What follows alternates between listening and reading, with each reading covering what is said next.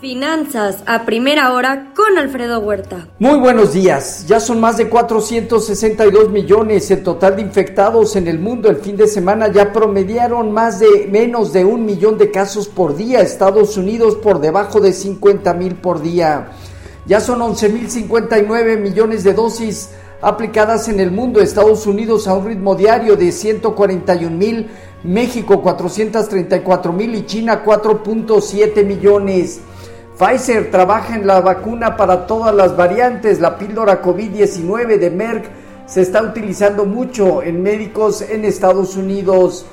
Vladimir Putin aprobó el uso de combatientes extranjeros voluntarios de Medio Oriente. Rusia amenaza con atacar envíos de armas occidentales a Ucrania. Un aumento al riesgo, la confrontación directa entre Moscú y la OTAN. Asesor de seguridad de Joe Biden se reunirá con alto diplomático de China en Roma también eh, se reunieron, eh, se reunirán presidente de Alemania y Turquía. Estados Unidos dice que Rusia pidió a China asistencia militar. Nuevas rondas de conversaciones. Rusia-Ucrania ofrece un rayo de esperanza. Por otro lado, también Estados Unidos apunta a bancos eh, e intercambios de criptomonedas que ayudan a oligarcas y familias sancionadas.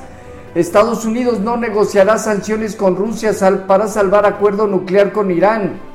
Aumenta el riesgo en otra zona eh, geopolítica, Irán, Irak, eh, con afectación en muebles en Estados Unidos. Joe Biden presiona para quitarle a Rusia el estatus de nación eh, más favorecida, prohibiendo la importación de mariscos, licores, diamantes no industriales rusos, entre otras cosas. Esta semana, decisión de política monetaria de la Fed y detrás de también datos de precios al productor que podrían llegar al 10% anual en febrero. Cálculo de Bloomberg Economics estima que en dos semanas el PIB de Rusia ya perdió 30 mil millones de dólares, ya cae 2% actual. Aumenta el riesgo regulatorio y la relación estrecha Beijing con Rusia, afectando movimiento de mercados en Asia.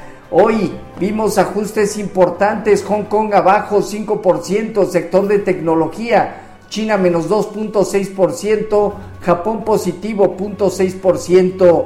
En Europa dominan movimientos eh, eh, positivos, aunque de manera ya más moderada. El Financial Times de Londres apenas en terreno positivo, alzas eh, del 1%, de Francia, Italia y España, Alemania más del 2%. Alemania comprará hasta 35 aviones combate de, la marca americana Lockheed F-35. En divisas hoy, un índice dólar que presenta 0.2% de retroceso, el euro en 1,095.4% arriba y la libra en 1,30 marginalmente abajo. Hoy los precios del petróleo negativos alrededor del 5 al 6%, el, WTI en 5.6 negativo por ciento eh, en 103.2 dólares.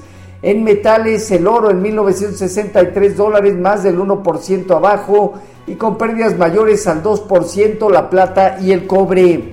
Ayer, el viernes pasado, cierres negativos de las bolsas en Estados Unidos que llevaron a un balance semanal también negativo. El dólar ganó terreno y la curva de bonos del Tesoro con sesgo al alza en el rendimiento, consumo discrecional, comunicaciones y tecnología terminaron a la baja. Ford lanzará siete vehículos totalmente eléctricos en Europa para 2024.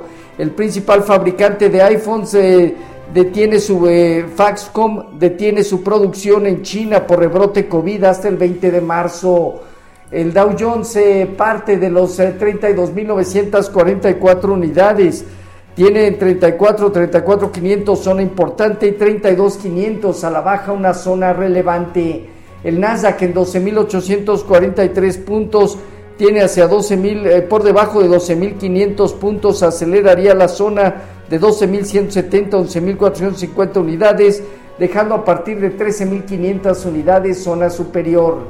El Standard Poor's en 4.204 puntos perdió el 1.3%, el rendimiento del bono a 10 años cerca del 2%. Hoy el informativo anda rondando ya niveles de 2.09%. Con respecto a nuestros mercados, tipo de cambio finalizó sobre la zona de 2091 marginalmente apreciándose. Así, eh, bajo estas condiciones, está actuando definiendo zona baja, puede ser alrededor de 20.90 o bien entre 20, 20.80 y 20.65, una zona también de mayor relevancia al alza, indudablemente 21.50. Fondeo diario, papel gubernamental y bancario ligeramente abajo del 6%, latía 28 días en 6.24. La bolsa perdió 0.16% para establecerse en México en 53.300 puntos una operatividad ligeramente abajo del promedio diario. El principal indicador tiene alrededor de los 54.250 puntos, zona superior, 50.000 unidades, zona baja. Este día y básicamente inician las actividades de bolsa en Estados Unidos por cambio de horario de 7.30 a 14 horas. Habrá datos de emisión de bonos a 3, 6 meses. Hoy precios al producto, bueno, mañana, perdón, precios al productor en Estados Unidos, el 16 de edición de política monetaria entre lo relevante. En México no hay información económica importante. Los eh, futuros se mantienen hasta ahora ya con sesgo eh, moderado y mixto, la, la parte tecnológica medio punto porcentual abajo, el Standard Poor's punto 2% arriba, el Dow Jones punto 6% positivo, tipo de cambio 20.92 a la venta, marginalmente arriba. Así, finanzas a primera hora con lo más relevante hasta el momento.